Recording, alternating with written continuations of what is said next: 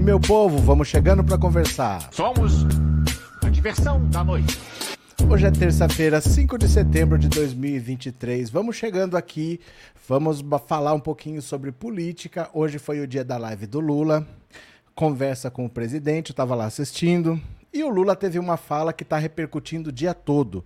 O Lula disse que é preciso a gente entender que os votos dos ministros do Supremo não interessam. Ele disse que ele respeita muito. A fala do Lula foi assim, basicamente. Ele respeita muito as instituições, então a gente não tem que ficar discutindo o voto de ministro. Se está decidido, está decidido, tem que cumprir e ponto. Aí ele disse a frase polêmica: Eu acho até que nem devia ser divulgado que voto cada ministro deu. Podia ser secreto. A sociedade não tem que saber por que, que eles votaram.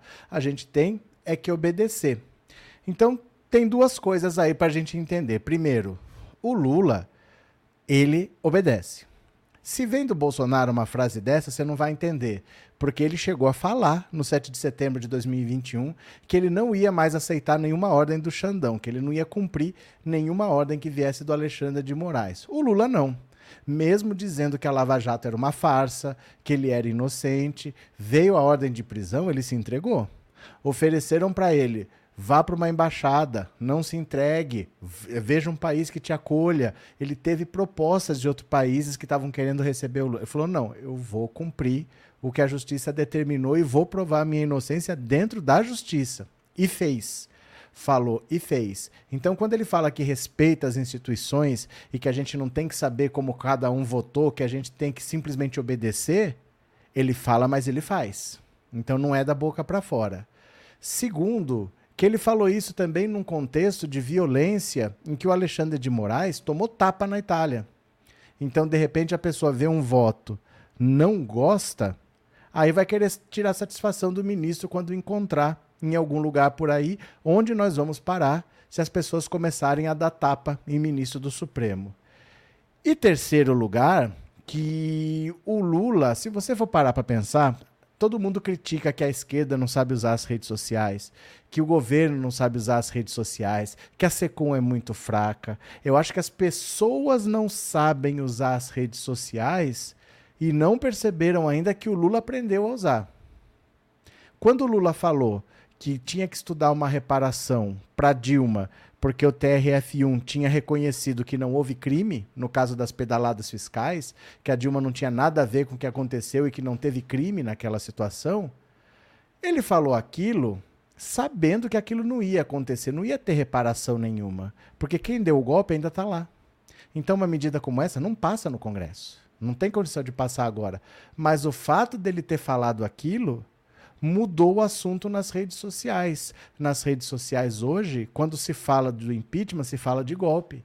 O Lula conseguiu mudar a conversa porque ele ressaltou a absolvição da Dilma, ressaltou que ela nunca foi condenada por nada de, de pedalada fiscal relacionado ao impeachment, nada, e hoje se associa o impeachment com golpe. Fortemente está associado. Ele soube usar as redes sociais ali. E agora, parece que mais uma vez, ele está sabendo usar as redes sociais. Porque o Lula sabe muito bem que o voto do ministro do Supremo não pode ser secreto. Porque quem diz que o voto tem que ser aberto é a Constituição Federal. Mas quando ele traz esse debate de que assim a gente tem que obedecer às instituições, que a gente não pode é, ficar discutindo o que, que ministro votou ou não votou. Primeiro, ele está dando um recado para a gadaiada, que quando vier o, uma decisão do Supremo para prender o Bolsonaro, vai prender ponto final, porque vai obedecer. E também está dando um recado para o Supremo de que as votações são extremamente chatas. Desde que o voto teve a transmissão pela TV Justiça, antes não existia TV Justiça. Sabe como é que eles votavam? Era assim: o relator fazia um resumo do voto, falava de improviso, o voto estava escrito, mas ele falava de improviso um resumo do que, que era, e a maioria falava: acompanhe o relator acompanha o relator. Acompanha, e acabava, estava votado ali. Agora, os votos têm 60 páginas, tem 100 páginas, e o Alexandre de Moraes ainda faz um resumo de uns 20, 30 minutos do voto dele. Mas o Cássio Nunes Marques, ele lê o voto linha por linha, fica assim, lendo o voto. Linha, três horas, quatro horas para votar. E ninguém aguenta mais. Isso pode ser mais rápido, isso pode ser feito de uma maneira mais simplificada. E agora o debate está acontecendo. Os juristas estão debatendo que é preciso fazer alguma coisa, que a discussão é válida. A gente sabe que o voto não vai poder ser secreto e nem o Lula deve querer isso, mas a discussão é válida. Então eu estou percebendo que o Lula parece que está sabendo dar a cutucada onde ele quer pelas redes sociais. Ele está sabendo jogar as informações aqui, ó, porque o que ele quer não é o que ele está falando, mas vai dar uma repercussão que ele quer o assunto que ele joga vai se desdobrar de uma maneira que ele quer tá me dando a impressão que o Lula tá malandrinho, tá malandrex, tá safadinho. Parece que ele tá sabendo usar as redes sociais. Eu não sei se vocês perceberam isso, tá? Quem tá aqui pela primeira vez já se inscreve no canal. Quem tá aqui se inscreve no canal. Quem já é inscrito, mande um super chat, um super sticker, torne-se membro, tá bom? E vamos ler a notícia aqui. Bora, vem comigo, vem comigo. Bora, bora, vem comigo. Olha, aqui está. Bora.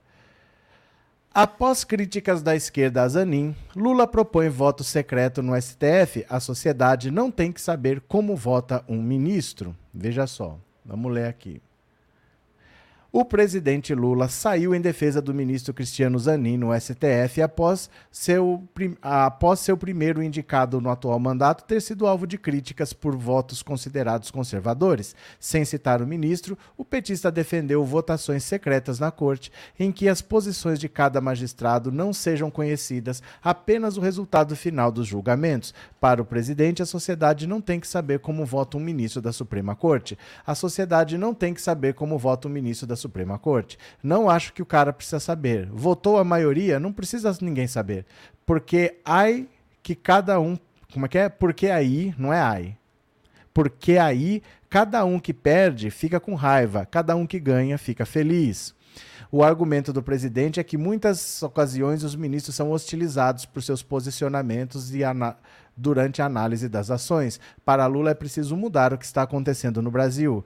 Para a gente não criar animosidade, acho que era preciso começar a pensar se não é o jeito da gente mudar o que está acontecendo no Brasil. Porque do jeito que vai, daqui a pouco um ministro da Suprema Corte não pode mais sair na rua, passear com a sua família porque tem um cara que não gostou de sua, da decisão dele. Na ocasião, Lula fazia novas críticas ao presidente Jair Bolsonaro, chamado mais uma vez de genocida. Lula chegou a citar, sem dar detalhes, outras coisas que estão aparecendo sobre o ex-presidente e afirmou que Bolsonaro queria dar um golpe da forma mais mesquinha possível. Bolsonaro fazia repetidas críticas e ataques aos ministros do STF, principalmente Alexandre de Moraes, alvo de ataques no aeroporto de Roma no dia 14 de julho.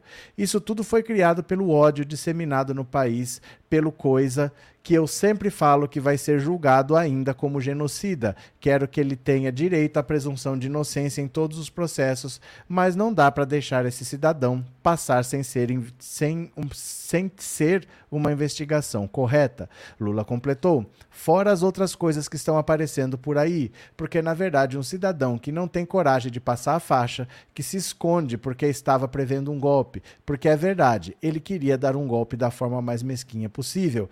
Ao completar um mês desde sua posse como ministro, no último domingo, Zanin trocou o status de homem de Lula e passou a acumular desconfiança entre os que confiaram na sua indicação, vista como pessoal do presidente. Mas toda indicação é pessoal do presidente, né?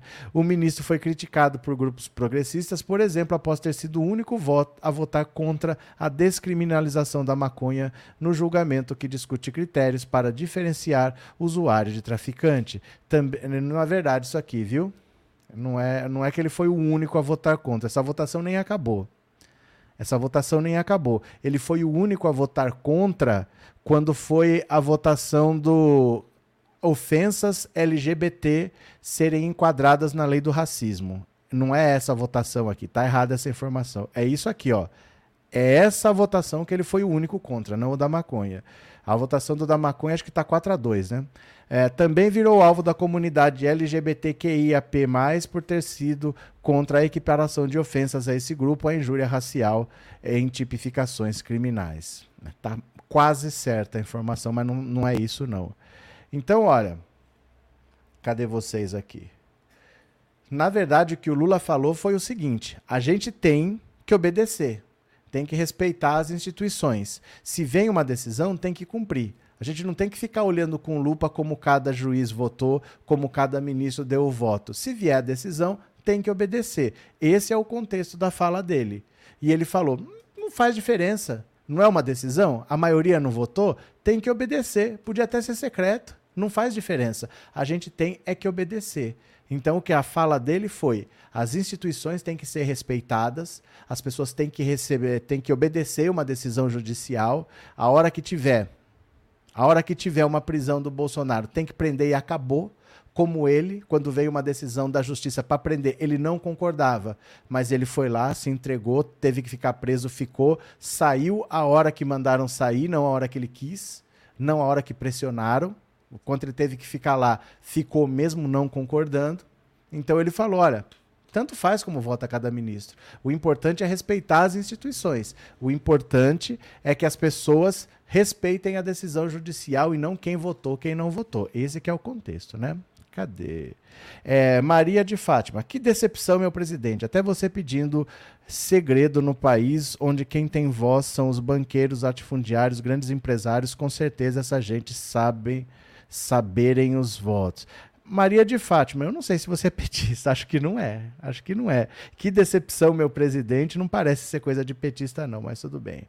Maria Lourdes, errou feio. Eu votei e voto, mas cala a boca Lula para de da rata. Isso aqui tá um monte de gente que não é de esquerda que está comentando aqui que eu estou ligado, viu? Eu estou ligado que vocês são infiltrados da direita. José Roberto, boa noite a todos. Boa noite, José Roberto, bem-vindo. Débora, olá. Quanto ao voto secreto do ministro, STF é inconstitucional. Depois, como cidadã, quero saber dos votos e fazer a minha crítica transparência igual democracia. Então, Débora, não sei se você entendeu do começo que eu, que eu falei disso daí. Não é isso que o Lula disse. Eu vou explicar de novo, porque não sei que horas que você chegou. Vou explicar de novo. A frase não começa aqui, ó. Vou mostrar para você. O que eles começam a falar, ó, ó, ó. Eles começam a falar assim, fala, explica a sociedade não tem que saber como vota o ministro da Suprema Corte. Não começa aqui a fala do Lula.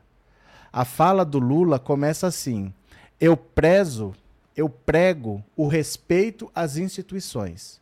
As instituições têm que ser respeitadas. Uma decisão judicial tem que ser cumprida. Você não tem que concordar ou não concordar, você tem que cumprir.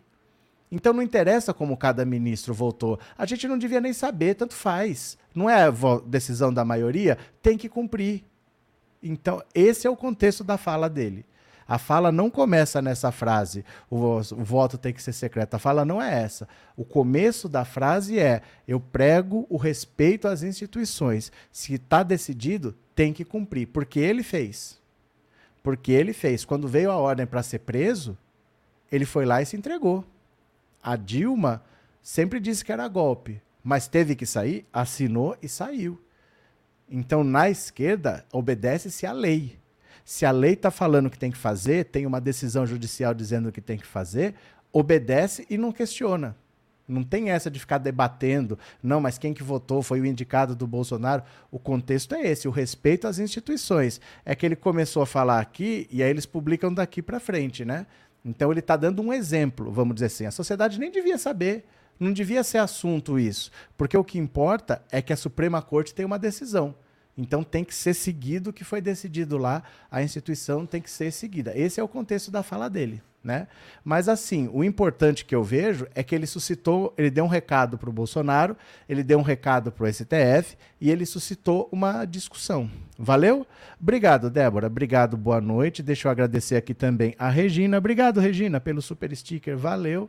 Josefa, obrigado pelo super chat, obrigado por ser membro. Marli, obrigado pelo super sticker, obrigado por ser membro. Valeu. Guia Martins, obrigado pelo super sticker. Auri, Entendi perfeitamente a fala do Lula, mas acho que essas votações ao vivo pavoneiam o STF. Mas é isso mesmo.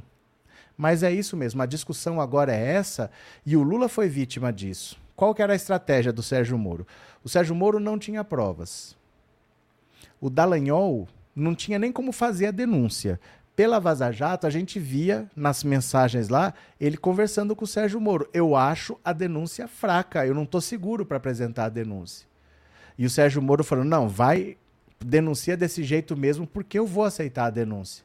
E ele, sem provas, ele alugou um hotel, botou um PowerPoint lá e fez um escândalo em cima de um PowerPoint, sem apresentar uma única prova. E mesmo assim a denúncia foi aceita e nenhum jornalista questionou.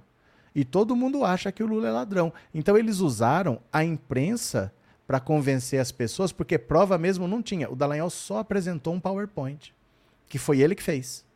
Ele fez um PowerPoint, mostrou e foi só nisso que fez a denúncia. Isso começou a acontecer, a imprensa ganhar força desse jeito, desde que surgiu a TV, a TV Justiça. Desde que começaram a transmitir as votações, os votos foram ficando cada vez mais longos. Os ministros começaram a dar entrevista no Roda Viva, começaram a ser chamados para dar opinião. Antigamente, juiz, ministro sempre falava: "Eu falo pelos autos". Eles não ficavam dando entrevista para explicar, eles não ficavam falando assim, é, o que, que eu acho da situação econômica, da taxa de juros, da situação da Ucrânia. Eles não davam palpite. O juiz falava nos autos, o ministro falava nos autos, eles não falavam dando entrevista. E hoje, o juiz está até apanhando na rua por causa disso. Então, essa é a discussão. Né? Essa é a discussão que é importante. O Lula está sabendo usar as redes sociais. Porque quando ele falou de fazer uma reparação simbólica para devolver o mandato para Dilma, ele sabia que não ia passar. Mas ele ganhou o discurso nas redes sociais. As pessoas começaram a associar o impeachment com golpe. Ele fez as pessoas entenderem que a justiça tinha reconhecido que a Dilma nunca cometeu crime nenhum. Então, mesmo ele tendo falado que devia acontecer uma coisa que não vai acontecer, mas nas redes sociais ele ganhou o debate. E agora parece que ele está fazendo a mesma coisa, né? Cadê? Cadê? É... Branco, sou de esquerda e ele falou sim, passa pano não. Ô, gente, vocês chegam no meio do negócio. Eu vou pedir um favor para vocês. Vocês podem dar a opinião que vocês quiserem, mas vocês cheguem às sete horas então. Porque eu li aqui o que ele falou. Não é a questão, não é se ele falou ou não falou. Eu li o que ele falou. Só que eu estou explicando para vocês o que ele falou. Aí não chega no meio e fica voltando, porque eu vou explicar de novo aqui, ó, ó, presta atenção, presta atenção, ó. A fala está aqui, ó, a sociedade não tem como saber. Eu não estou dizendo que ele não disse, só que eu estou explicando que a frase não começa aí. Eu estou dizendo onde que começou a frase. Valeu, Branco. Cadê? Jesus, eu achei que o Lula, vamos dizer assim, é inábil ao falar isso. Tem que mudar essa assessoria de imprensa. Mas então, gente, aí é que tá. Vocês. Vocês não entendem como as redes sociais funcionam. Porque vocês sempre criticam tudo. E o Lula está ganhando debate nas redes sociais. A esquerda, sendo minoria, está ganhando debate nas redes sociais. É que vocês querem que o discurso correto, óbvio, seja o discurso que vai gerar repercussão. Se você falar uma coisa óbvia, ela não gera repercussão. O Bolsonaro sabia isso mais do que ninguém. Ele só falava coisa absurda. E isso gera repercussão. Agora, então vocês vão ter que decidir uma coisa. Vocês querem que o Lula fale só as coisas óbvias? Esquece rede social, não vai ter repercussão. Então não venha falar que a direita ganha o debate nas redes sociais. Se o Lula fizer o jogo de jogar a isca e todo mundo morder e virar o assunto do momento, é isso que você quer? Você vai ter que ver uma frase que não é tão óbvia.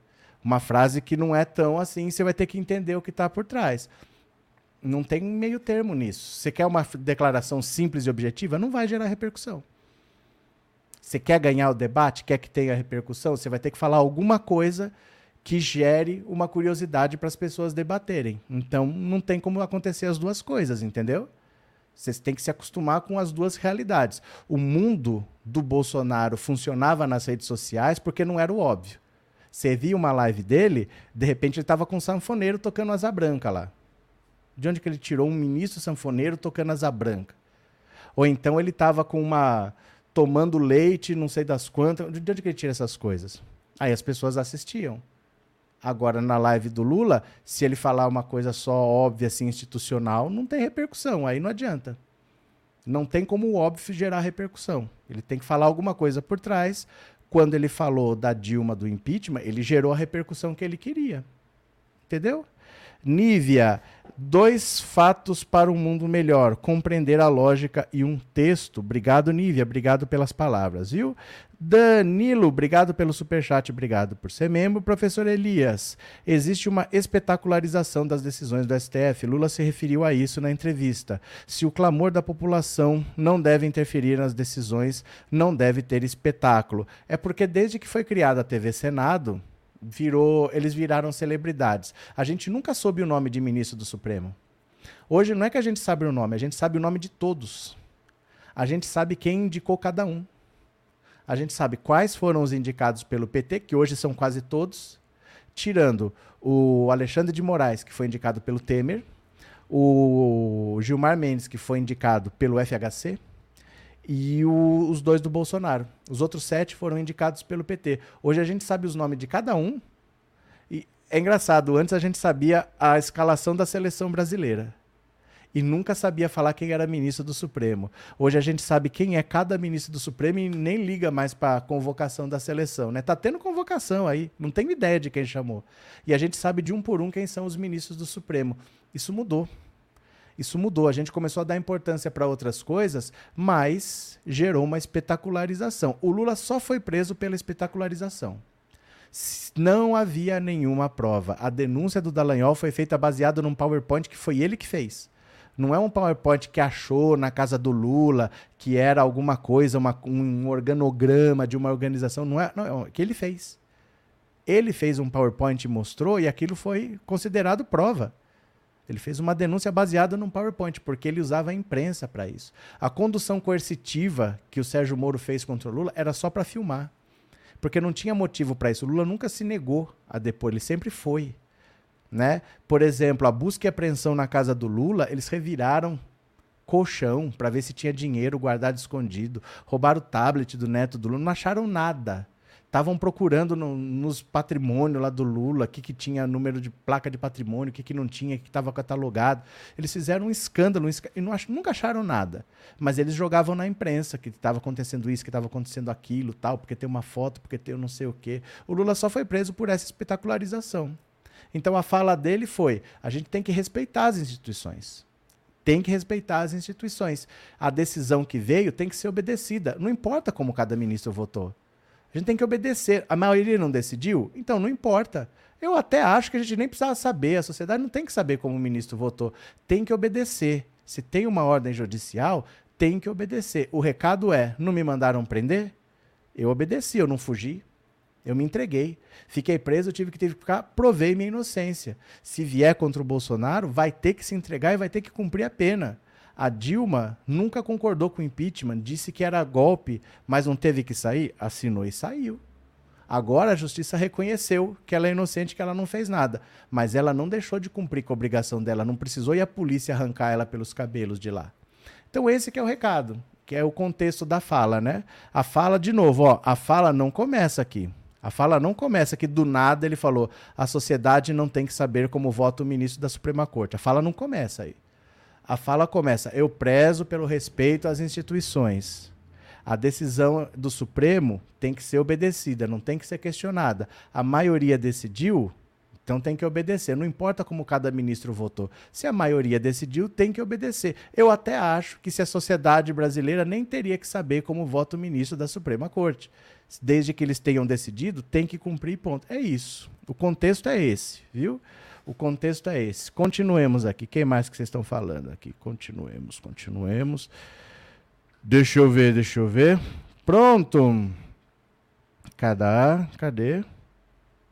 E Lula é sábio, já está fazendo o jogo das redes sociais. É porque assim, é, o caso do impeachment da Dilma, eu falei para vocês, por que, que o Lula está fazendo isso? De falar que deveria devolver o mandato para Dilma, porque não vai acontecer. Em 2013, eles fizeram a devolução simbólica do mandato do João Goulart, de 64. Quer dizer, 50 anos depois. Aí ninguém está hoje no Congresso, é daquela época. Aí fizeram. Mas com a Dilma tá todo mundo lá ainda. Quem que vai assinar isso? Ninguém vai aceitar. Mas na rede social, teve um efeito muito grande. Hoje se associa o impeachment a golpe. O Lula conseguiu reverter quando ele puxou essa discussão do nada. Então Lula tá sabendo jogar algumas iscas nas redes sociais e do mesmo jeito que tem um monte de gente aqui indignada, a direita está indignada e está falando disso.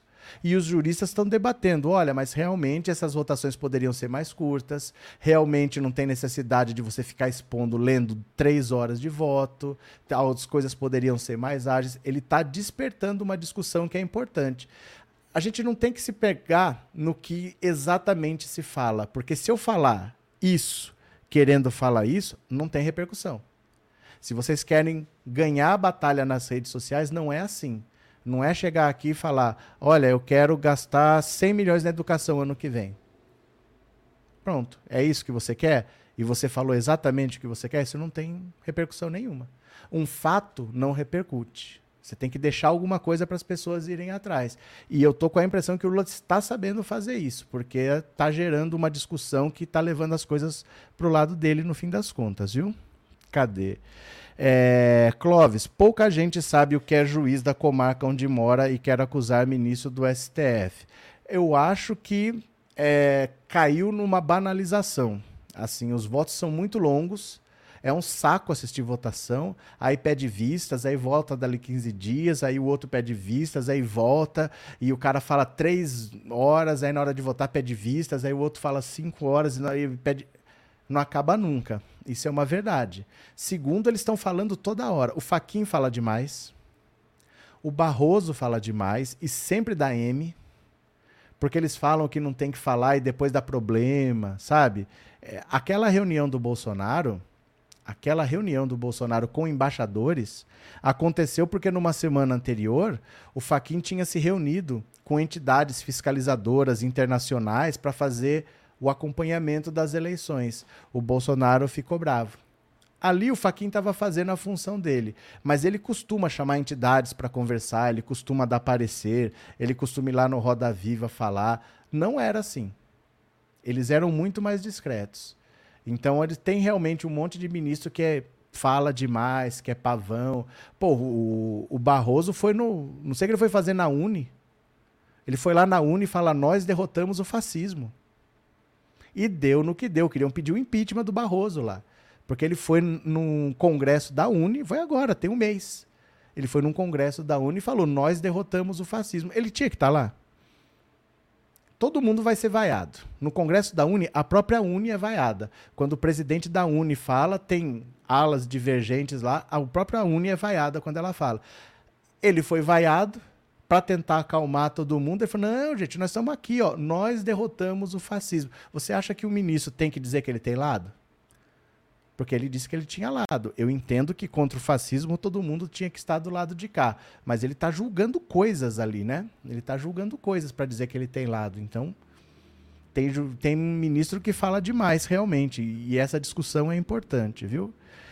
É, Áurea, os ministros não devem se expor, depois sofrem agressões, tem o povo ignorante. É, e assim, o Lula foi vítima disso. O Lula foi vítima dessa especularização. Se não fosse o barulho na imprensa, o Lula nunca teria sido preso, porque não tinha nada contra ele, nada. No, triplex do Guarujá, nem poderia estar com o Sérgio Moro para começar. Nem deveria o Sérgio Moro estar tá fazendo nada. Nunca. Gente, o triplex do Guarujá é no Guarujá é estado de São Paulo. O que, que aquilo estava fazendo no Paraná? Por que, que esse processo estava no Paraná? Se o triplex é em São Paulo, não é no Paraná. Estava lá porque o Sérgio Moro mentiu. Ele puxou o processo para lá ilegalmente, por isso que foi tudo anulado. Nunca deveria nem estar lá. E ele não tinha provas contra o Lula. Ele usou a imprensa para convencer as pessoas que era o maior esquema de corrupção, que o Lula é um ladrão, que o Lula não sei o quê. A imprensa é que botou isso na cabeça das pessoas. Então, é uma espetacularização, sim. O Lula sofreu com isso e ele sabe que a gente tem que respeitar as instituições. Então não importa o que cada ministro votou. Não veio uma decisão, tem que cumprir. E acabou, né? Cadê que mais aqui? É, Meire, Arlete, é verdade, acho que a TV Justiça não deveria filmar esses tipos de votações. A Áurea teoriza Vaz que morreu porque declarou o voto. É estranho, né? Naquela queda do Teoriza Vasco, aquele avião que caiu, é estranho. Vanessinha, os juízes comuns geralmente se escondem com medo de retaliação, até juiz de futebol se esconde, agora os do STF parecem estrelinhas. É porque tem juiz de comarca, assim, de cidade pequena, o cara mora numa cidade e trabalha na outra. Porque se ele morar lá onde ele trabalha, ele vai no mercado, encontra todo mundo, os caras vêm cobrar, vêm falar não sei o quê. E mesmo assim, morando numa cidade, trabalhando em outra, muitos estão com escolta policial. Muitos andam com escolta, né? Com proteção. Cadê que mais? É, Clóvis, Moro acusava as pessoas pelos jornais. Só. Gente, o Sérgio Moro, atrás, a carreira dele é essa. A carreira dele é de decisões que nada tem a ver com nada. Quem tiver paciência, entra no Google depois, coloca assim: Sérgio Moro Banestado. Ou então põe escândalo Banestado. Você não precisa nem pôr o nome do Sérgio Moro, porque ele era o juiz, o nome vai aparecer. Se você quiser colocar escândalo Banestado ou Sérgio Moro Banestado, você vai ver o tipo de decisão que ele tomou ali.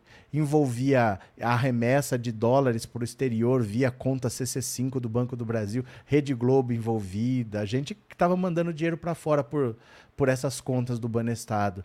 Ninguém foi punido. Dos grandões, ninguém foi punido. Misteriosamente, ninguém foi punido. O doleiro era o Alberto Youssef, que ó, o Alberto Youssef e o Sérgio Moro têm uma história longa, né? O Sérgio o Youssef estava no caso do Banestado, estava na Lava Jato e estava com o Ronaldinho quando o Ronaldinho foi preso no Paraguai, com documento paraguaio lá, com documento falso. Ele também estava, o Sérgio Moro saiu de Brasília e foi lá no Paraguai para tentar soltar o Ronaldinho. O Alberto Youssef estava lá junto. Bora para mais uma? Bora para mais uma? Olha só. Comissão de atletas declara apoio a Ana Moser e critica possível demissão aqui praticamente já era, viu? Praticamente não vai ter o que fazer. A comissão de atletas do Comitê Olímpico Brasileiro emitiu nota na tarde dessa terça-feira defendendo a permanência de Ana Moser como ministra do esporte. Ontem, diversos órgãos de imprensa publicaram que o presidente Lula havia batido o martelo de que a mini-reforma ministerial poderia contemplar o Centrão e incluiria o Ministério do Esporte. O esporte não é moeda de troca. Nos sentimos envergonhados e desprestigiados vendo que o esporte no Brasil continua sendo encarado como algo menor. A ministra Ana Moser tem o nosso apoio e da comunidade esportiva para continuar avançando rumo às mudanças necessárias na estruturação da política pública no esporte do país, visando a democratização do seu acesso a todas as brasileiras e brasileiros. Além da comissão de atletas do COB, também assinaram posicionamentos Atletas pelo Brasil, antigo Atletas pela Cidadania, ONG que teve Ana Moser sua voz ao longo da última década, e o movimento Esporte pela Democracia, que conta entre outros com a nadadora Joana Maranhão e o ex-jogador de futebol Raí. Olha, o Lula precisa acomodar partido do Centrão por dois motivos. Um, para aprovar o que ele quer, ele precisa de votos, mas também para evitar que não seja aprovado o que ele não quer. Porque se o Arthur Lira coloca em votação uma coisa que o governo não quer, o governo não tem votos para barrar. Isso não tem como ele conter uma atitude, por exemplo, do Arthur Lira. Se ele tiver maioria, ele não só aprova o que ele quer, como ele consegue barrar o que ele não quer. E para acomodar o centrão, ele não pode, por exemplo, pôr um partido e tirar outro partido. E aí tem alguns ministros que não têm partido. A Ana Moser não é filiada a partido nenhum. O Silvio Almeida não é filiado a partido nenhum. Esses ministros, eles ficam mais vulneráveis, porque o Lula precisa acomodar o centrão para ter paz para conseguir governar. E isso daí, enquanto a direita for maioria na Câmara, não tem o que fazer.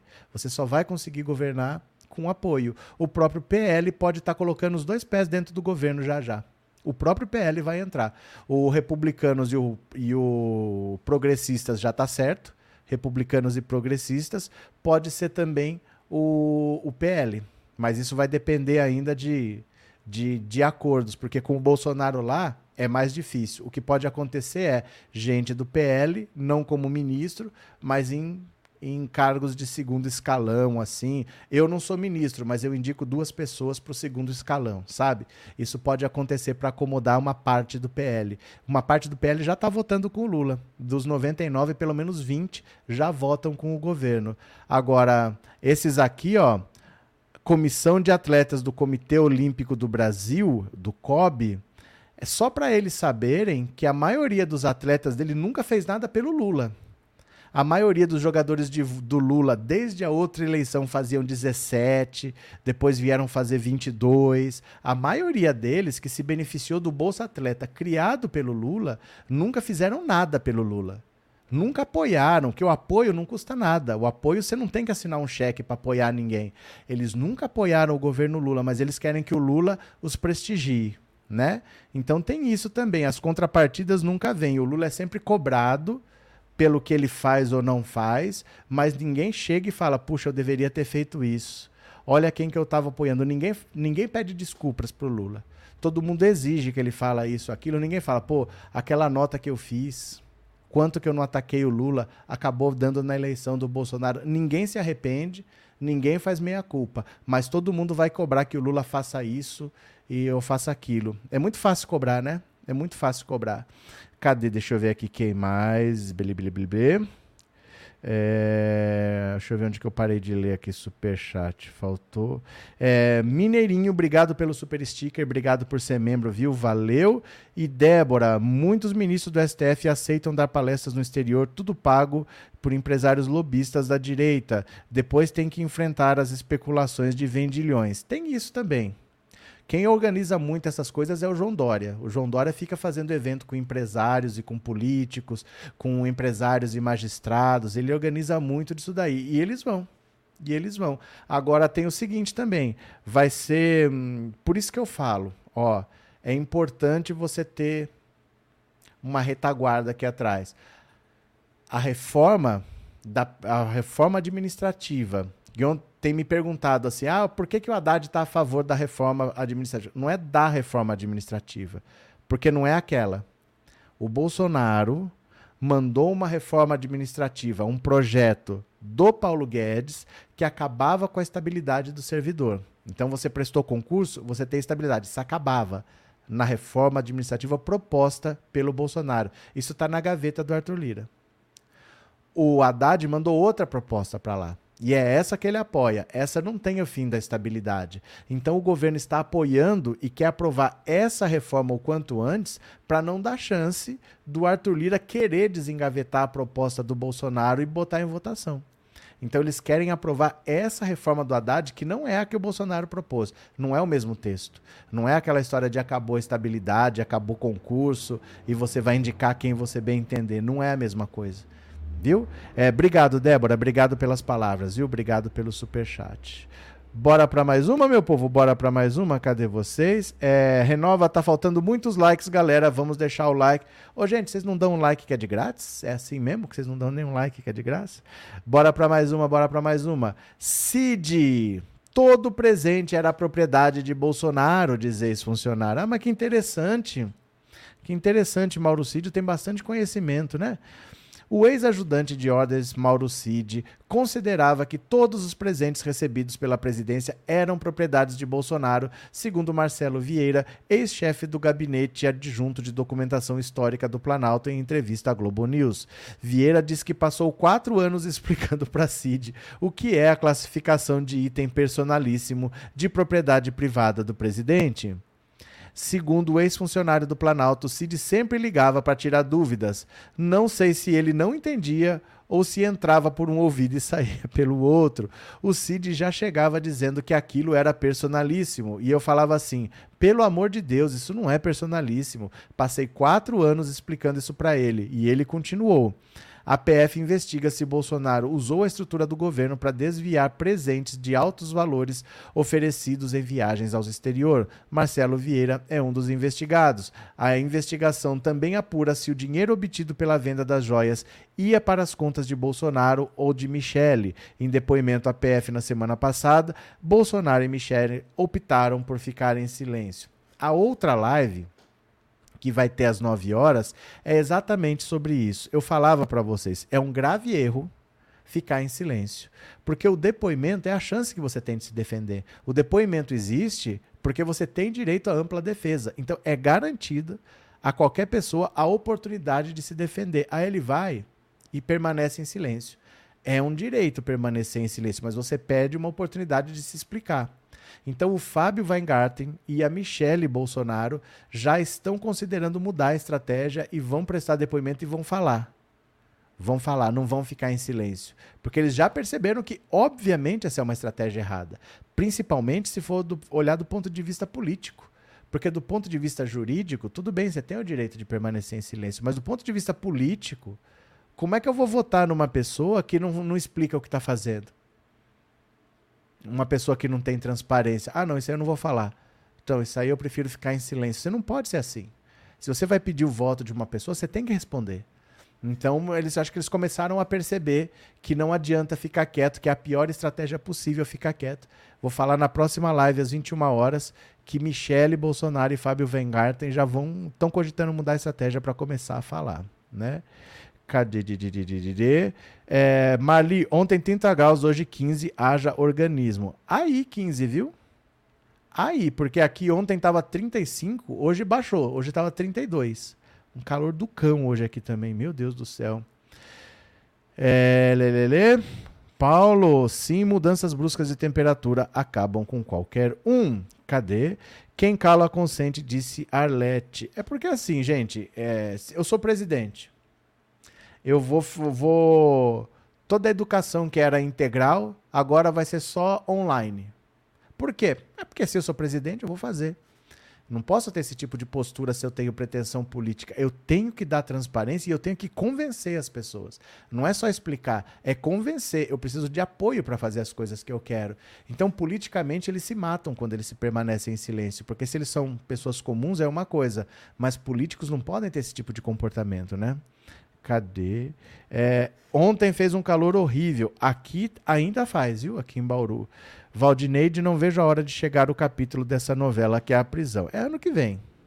É ano que vem, mas já acabou o ano, gente. Já é setembro. Não vai demorar. Porque dezembro já é recesso, já acabou o ano. Agora é outubro, novembro, já acabou o ano. Então, já já acontece, viu? É, cadê? Cadê? É, Antônia, não vão falar nada que se aproveite, vão mentir demais. Não tem problema. Não tem problema. É ruim para eles. Não é ruim para o processo. É ruim para eles. De novo, é a chance deles se defenderem. Se eles quiserem mentir, é ruim para eles. Porque era a chance dele explicar: olha, eu não fiz isso. Quem fez foi o fulano lá, eu não fiz. Se eles não querem se defender, é, é pior para eles. Né? Eles é que perdem. Por isso que eles já estão pensando em mudar. Agora, se eles quiserem falar para mentir, para que mudar a estratégia se eles vão mentir, né? Fica quieto então. Bora para mais uma, bora para mais uma. Jair Renan levou itens do acervo privado de Bolsonaro, diz ex-funcionário, ó. Esse é outro também que nem trabalhou já está querendo ser preso. Ó. Jair Renan, filho do ex-presidente, visitou o Palácio do Planalto com o objetivo de pegar itens que haviam sido recebidos durante o mandato do pai. A declaração foi feita por Marcelo Vieira, que ocupava o cargo de chefe de gabinete adjunto de documentação histórica. Vieira era responsável por revisar os presentes recebidos para determinar se deveriam ser incorporados ao acervo privado presidencial ou não. Ele começou a trabalhar no órgão só em 2017, durante a presidência de Michel Temer Temer foi exonerado por Lula já em janeiro de 2023, juntamente com outros funcionários do governo. Em entrevista concedida ao estúdio I, Vieira explicou que os itens retirados por Jair Renan pertenciam ao acervo privado do ex-presidente, não fazendo parte do acervo público que é de propriedade da União e que geralmente consistem em itens de menor valor. O filho do presidente, ele se encontrava com um influencer, inclusive filmando e fotografando, filmando. Não me recordo, acho que só filmando. E aí eu falo, Renan, aqui não pode filmar, por gentileza. Isso é questão de resguardar o acervo do teu próprio pai, né? E ele atendeu, desligou e ficou. Imediatamente eu passo um WhatsApp para o meu chefe direto, que era o doutor Pedro, o chefe de gabinete pessoal que estava ao lado do presidente, avisando: Olha, o Renan está aqui querendo pegar alguns. Eram bonecos, era uma camiseta camuflada, eu não lembro exatamente, mas eram coisas, digamos assim, nada de valor enorme, né? E aí está querendo pegar. Em seguida, de acordo com Vieira, Bolsonaro instruiu Renan a ir até o local onde o ex-presidente estava. Os objetos escolhidos por Renan foram separados e posteriormente entregues ao filho 04 de Bolsonaro. Eu lembro que eram coisas simples. Eu cheguei lá estavam todos separados numa mesa, separados para ele. Quer dizer, ladrão de centavos, né? Ladrão de migalha. Cada um rouba do tamanho que tem. Ele é pequeno, ele rouba coisas pequenas. O pai é maior, pegava coisas maiores. É muito difícil que ele fosse pegar as coisas de valor que o pai já tinha intenção de roubar. Né? Ele não vai roubar do próprio pai. Se seu pai já ia roubar, ele pegava as coisas miúdas mesmo, porque ele não vai roubar do próprio pai, né? O pai já tinha a pretensão de vender tudo. Cadê? É, Lula está esperto nas redes sociais, com seriedade consegue o que ele quer para governar. Miniem, cadê, cadê, cadê, cadê, cadê? Dalto, Michek roubou as carpas. Roubou não, matou. Matou. Capa é muito sensível, muito delicada. Ela mandou esvaziar o lago para pegar as moedinhas lá do fundo. As carpas morreram. Morreram todas. Se tivesse roubado, né? Matou, matou tudo.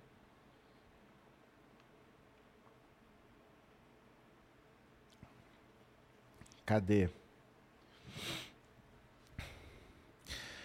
Elieide, o que será que tinha dentro desse boneco que o Renan levou? Não sei. Mas ele não deveria estar tá roubando coisa de valor, porque as coisas de valor são do pai.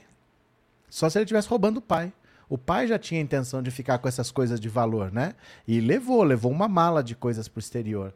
Então a gente não sabe se se ele ia pegar coisas de valor, porque já eram do pai, né? O pai já tinha essa intenção de levar, não sei.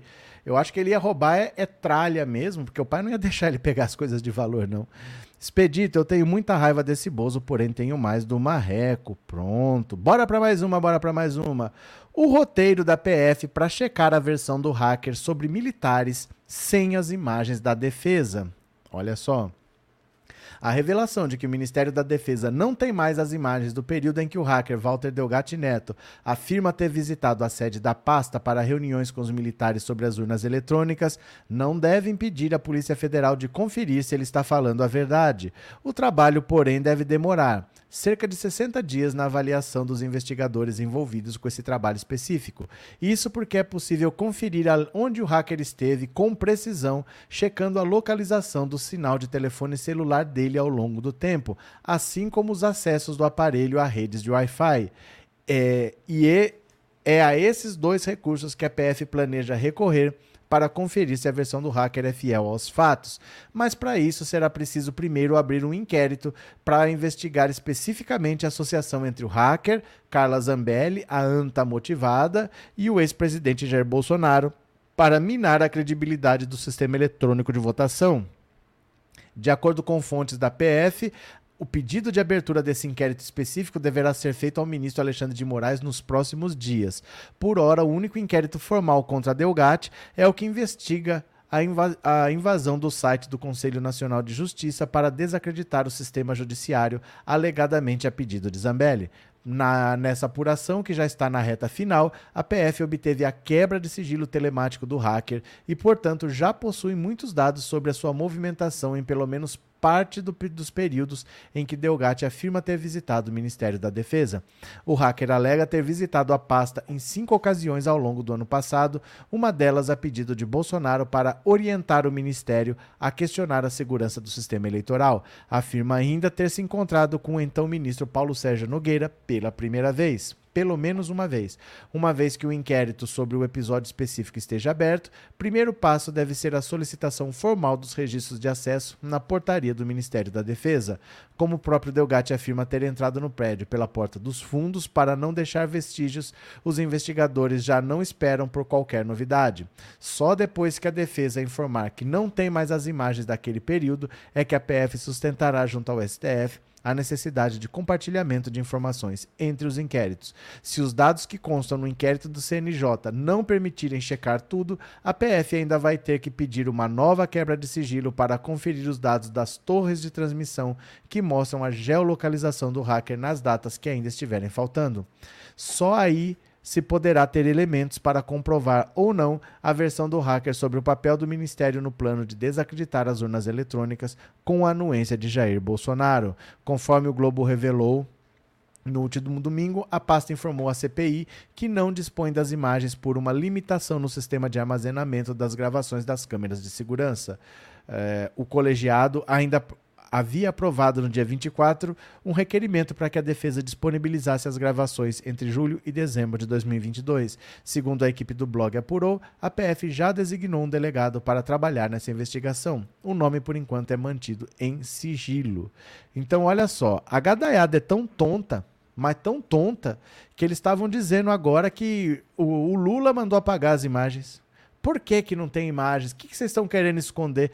Mas, gente, quem está querendo esconder? A gente quer saber. Nós estamos querendo que seja público, porque é, é a prova de que o Bolsonaro mandou o hacker ir para o Ministério da Defesa. Ninguém do governo tem interesse em esconder essas imagens. Essas imagens não existem mesmo. Elas não existem mais. Elas não foram preservadas porque eles só reservam por 40 dias no máximo. E eles querem do ano passado? Não tem. Não tem mais. Mas pelo celular dele, dá para você saber a localização exata naquele dia, naquela hora. E aí você pode mostrar que ele foi até o Ministério da Defesa, quanto tempo ele ficou lá. Pela quebra de sigilo dos outros celulares, você sabe com quem ele se encontrou, com quem ele conversou. Mesmo que não tenha filmagem, dá para saber, né? Cadê, cadê vocês? Ah, Raimundo, a carpeta, o capetão e suas joias das Arábias. Paulo, e as moedas do lago da esplanada Micheque não vai devolver? Ô, gente, vocês estão preocupados com moeda. já foi, gente, já foi. Já foi. Esse, esse dinheiro já era, já não existe mais, não. Cadê? Sirley, parece que tem muitos países em que os ministros votam em secreto. Não, tudo pode. Em tese, tudo pode, só que a nossa Constituição diz que o voto tem que ser aberto, tem que ser público. Não pode ser votação secreta. Então, para nós não pode ter. Pode ser todo mundo secreto, mas a nossa Constituição fala que tem que ser aberto, né? Cadê? A Micheque é um mausoléu ambulante, disse o Ney. É, cadê que mais? Antônio, eu concordo com o Lula. Valeu, Antônio. É, alternativa Rock. Renan levou o CD autografado pela cantora gospel presa na colmeia. Então eu me levo. É que música. Essa é a música mais brega do mundo. Gente, isso é muito brega. Essa música é muito brega. É típico de veinha que tá na porta de um quartel, que é, é, essa música é brega, viu? Cadê? É, Seninha, bem que poderiam mostrar a geolocalização dos celulares que estavam perto naquele dia e aparecer general para toda a banda. Não, poder pode, é o que fala a matéria. Tem que primeiro abrir um inquérito específico. Aí, abrindo esse inquérito específico, aí você pede a quebra de todo mundo que possa estar tá envolvido lá. Mas ainda precisa abrir, nesses dias deve ser aberto. A partir do momento em que abrir, eles pedem as quebras. Aí vamos ver, né? Cadê? É, Moura, vocês viram o vídeo do PL Mulher, a cara que a Mijóias, quando o locutor anunciou o Bozo, estava pura da vida. Mas isso já aconteceu várias vezes. Todo evento do PL Mulher, ele aparece e ela não gosta. Ela não está querendo saber mais do Bolsonaro. Ela está com um projeto próprio. E está atrapalhando até o PL. O PL está gastando um dinheiro danado danado por nada. Não está acontecendo nada de, de produtivo, de eficaz mesmo. Não está acontecendo nada e está gastando dinheiro. Mas ela está num projeto próprio de, de carreira política. Ela não está nem aí para o Bolsonaro. Ela não quer a presença do Bolsonaro. Ela não quer. Né? Minier, todos têm que respeitar as instituições. Também é uma questão de segurança dos ministros. Cadê? Silei, verdade, eu, eu não gosto de música gospel. Não, essa das manifestações, o, esse então eu me levanto é muito brega. Muito, muito brega, né? Cadê? É, Altelina, todo mundo viu desde cedo a quebradeira. Os Minions filmaram e mostraram tudo, é o que interessa. Pronto. É, Eliade, o voto deve continuar aberto, só teria que evitar a transmissão para que os Minions não sofrerem retaliações. Não, que vai continuar aberto, vai, porque está na Constituição. Não dá para escolher diferente. Manda, a Constituição manda que seja aberto. Então ela tem que ser aberta e tem que publicar depois o resultado. A gente vai saber de qualquer jeito, né? Não dá para ser diferente, não, né? É, Moura assistiu o vídeo no Plantão Brasil com o Tiago dos Reis. Paulo César, a Michelle vai acabar deixando o Bolsonaro. Eu não sei. Não é uma família normal. Não dá para saber o que vai acontecer. Não é uma família normal. Não é uma família em que todo mundo se ama e um não larga a mão do outro. Não dá para prever nada. É uma família. É uma organização criminosa, né? Na verdade. Então não dá pra gente prever muita coisa, porque os interesses são mais importantes do que qualquer laço deles, né? Cadê? Maria José, desocupados extremistas pediram PGR o impeachment do Flávio Dino por conta das. Deixa eu falar uma coisa para vocês. Essa palhaçada é o bolsonarismo. O bolsonarismo é essa palhaçada aí, né? Cadê? Lilia, o sinal da tornozeleira que Delgatti usava não fornece localização fidedigna? Não sei, Lilia. Não sei. Não sei como funciona. O celular com certeza fornece. Da tornozeleira eu não sei qual é a precisão. Mas não precisa se preocupar com isso, não, porque, obviamente, tudo facilita, né? Tudo ajuda, porque você vai confrontar dados daí. Aí você tem o dado daqui, o dado dali, e vai juntando as informações. Então, é que tem que abrir um inquérito específico que vai ser aberto no, nos dias aí. Vai chegar. Essa semana é complicada, que tem esse feriado, 7 de setembro, tem a, a segurança, a, a Força Nacional tá lá. Olha aqui, ó, por falar em Força Nacional, ó. Força Nacional vai reforçar a segurança do 7 de setembro após pedido da governadora interina do DF. Olha só. O Ministério da Justiça autorizou a atuação da Força Nacional de Segurança Pública na segurança durante a comemoração do 7 de setembro em Brasília. O pedido de reforço havia sido feito pela governadora interina Celina Leão. Segundo portaria publicada no Diário Oficial, a Força Nacional vai auxiliar na proteção da ordem pública e do patrimônio público e privado da União e do Distrito Federal, em atuação conjunta e articulada com a Secretaria de Segurança Pública do DF. O contingente informado, segundo a portaria, ainda será definido. A publicação é assinada por Flávio Dino. Após a invasão à sede dos três poderes no início do ano, durante os atos de 8 de janeiro, o governo do DF montou um esquema especial para garantir a segurança da esplanada dos ministérios. O acesso de carros às vias serão fechadas no, na noite de quarta-feira, na véspera do feriado. O bloqueio se estenderá por uma área ainda mais extensa na quinta. A expectativa é de que o evento reúna cerca de 30 mil pessoas na esplanada. O início do desfile está previsto para as 9 horas e contará com a presença de Lula. A tribuna de honra do presidente deve contar com a presença de aproximadamente 200 autoridades, incluindo ministros, membros do Congresso, Judiciário e representantes das Forças Armadas. O, o, a cerimônia cívico-militar terá o slogan Democracia, Soberania e União. A passeata será mais rápida do que nos anos anteriores, com uma previsão de duas horas, que já é muito também. Para mim, já é muito. As pessoas que ficaram nas arquibancadas fizeram uma inscrição prévia. Então, olha, essa semana é meio confusa, porque vai ter 7 de setembro, com esquema de segurança diferente, para não ter outro 8 de janeiro. Então, só está precisando o Alexandre de Moraes abrir esse inquérito novo. Quando abrir, aí você pede a quebra de todo mundo que você quiser. Mas não deve ser nessa semana por causa desse 7 de setembro aí. Aí, semana que vem, a gente já tem alguma novidade, né? Cadê? Expedito, me contem aí por que governadora interina do DF. Não tenho ideia tenho ideia. Não tenho ideia. Anne, é, Arlete, macho alfafa é demais. Amo essas analogias. Minha professora de português preferida. Pronto. Não tenho ideia porque a Celina Leão é governadora interina. Não sei. Kyle Herringer, Lula tá certo em relação ao voto secreto por conta da segurança dos ministros até que essa onda bolsonarista passe. Não vai passar. Não vai passar. O bolsonarismo é um movimento neonazista. Isso é, vem lá desde os anos 30 na Alemanha, quer dizer, está completando um século. Infelizmente, não é uma coisa assim que, ai, acabou, agora temos paz. Infelizmente, não é tão simples assim, viu? Eu.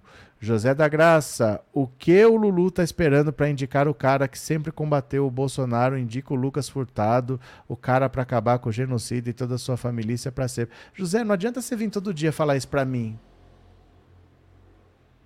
Lula vai indicar quem ele quiser, quando ele quiser. Provavelmente no dia 26, quando acaba o mandato do Augusto Aras, ele não deve indicar ninguém, deve ficar um interino. Ele não sabe que ele vai indicar. Agora não adianta você vir todo dia perguntar para mim o que, que o Lula está esperando. Gente, o Lula não sabe que ele quer indicar. Vamos ter que esperar uma resolução dele. Todo dia você escreve mais ou menos a mesma coisa, não tem o que te responder.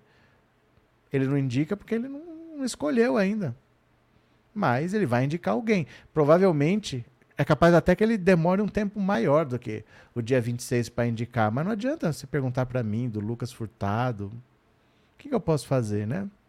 É, lelele. Eneida, porque o Ibanês viajou. Hum. Marlene, em 89 já tinha os carecas. Não, muito antes. Os carecas do ABC é, é coisa dos anos 80 mesmo. É coisa do movimento punk dos anos 70, assim. Já tinha os carecas do ABC extremamente homofóbicos, extremamente racistas. Deu trabalho para. Hoje não se fala mais. Hoje, se tiver, tá intocado. Mas era uma coisa assim, de se andar na rua e encontrar com os caras. Esse movimento tinha, né? Os carecas do ABC. Cadê? Cadê? Eu vi aqui. Opa, cadê? Alguma coisa. Eu vi uma frase aqui de indicar Flávio Dino. Ó, é, Dalto, ele deveria indicar Flávio Dino ou Bessias, mas o Flávio Dino não quer. O Flávio Dino já era do judiciário. Ele era juiz federal. Ele saiu do judiciário para entrar na política. Então ele não quer voltar para o judiciário. Ele já estava lá. Ele não quer. Se ele quiser, quando ele pedir para o Lula, o Lula indica ele. Mas ele não quer. Ele está na política. Ele acha que ele pode ser presidente da República. Ele vai esperar que ele não vai ser ministro do Supremo agora. Até porque ele é relativamente jovem. E lá ele pode ser ministro até os 75 anos. Ele pode esperar, pode ser ministro da Justiça, pode ser presidente da República e depois ainda pode terminar a carreira dele lá se ele quiser. Ele não iria lá agora. Ele já era do Judiciário, né? Então ele quis entrar na política. Então eu não acho que seja Flávio Dino, de verdade, assim. Eduardo, o voto não é secreto, as partes sabem. Do que, que você está falando, Eduardo? Como assim? O que aconteceu? O que aconteceu, Eduardo? Conta para mim. Que voto não é secreto? Will, Marcos, o governador Ibanês estava viajando, por isso a vice-governadora assumiu como interina. O Dino está muito bem, disse a Patrícia. Marli, opa, os carecas são antigos, hein? Tínhamos medo. É, mas eles matavam mesmo. Eles matavam na porrada, com, eles andavam com soco inglês na rua. Mais ou menos na área de, em São Paulo, na Praça da República, na Praça da Sé, no centro antigo de São Paulo, eles andavam com soco inglês, com porrete. Se encontrasse gay, batia até matar. Era uma coisa feia nos anos 80, assim. Ditadura militar, né? Complicado. Cadê? É, Timão, teria que indicar o professor Roberto. Eu sou uma pessoa de notório saber jurídico. Pode ficar esperando notório saber jurídico, né? Cadê? Obrigado, Timão. Aldenir, eu votaria no Flávio Dino de olhos fechados. Mas, gente, ele não quer. Ele não quer. Assim, vocês podem ter a preferência de vocês, mas fica uma coisa irreal você querer indicar alguém que não quer ser indicado. Ele não quer. Ele não tem interesse agora. Ele não tem esse interesse. Ele, o interesse dele é na política. Imagina, Aldenir, que você é uma pessoa que onde você vai, todo mundo fala, pô, você é um nome bom para ser presidente da República. Você é um político e todo mundo fala, cara, você tem chance de ser presidente da República, você ia ser um bom presidente.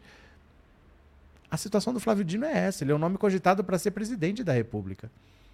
É diferente, né? Ele não quer, por isso. É, Márcia, esses bolsonaristas têm que ser monitorados de perto para fazer M, basta um só. É, mas agora mudou baixou um pouco a temperatura, porque o Bolsonaro alimentava muito essa gadaiada no cercadinho. É, era muito tenso o ambiente com ele, presidente. Já diminuiu bastante a, a pressão, já está mais tranquilo, né? Paulo, na verdade, o Ibanez está com medo das manifestações na esplanada e por isso deixou o cargo da, para a interina. Ele chegou, chega de viagem no dia 2. O Zema também. O Zema viajou para não encontrar com o Lula. Gente, eu vou parando por aqui. Às 21 horas eu volto para a gente falar da Michelle que mudou a estratégia. Agora ela vai falar.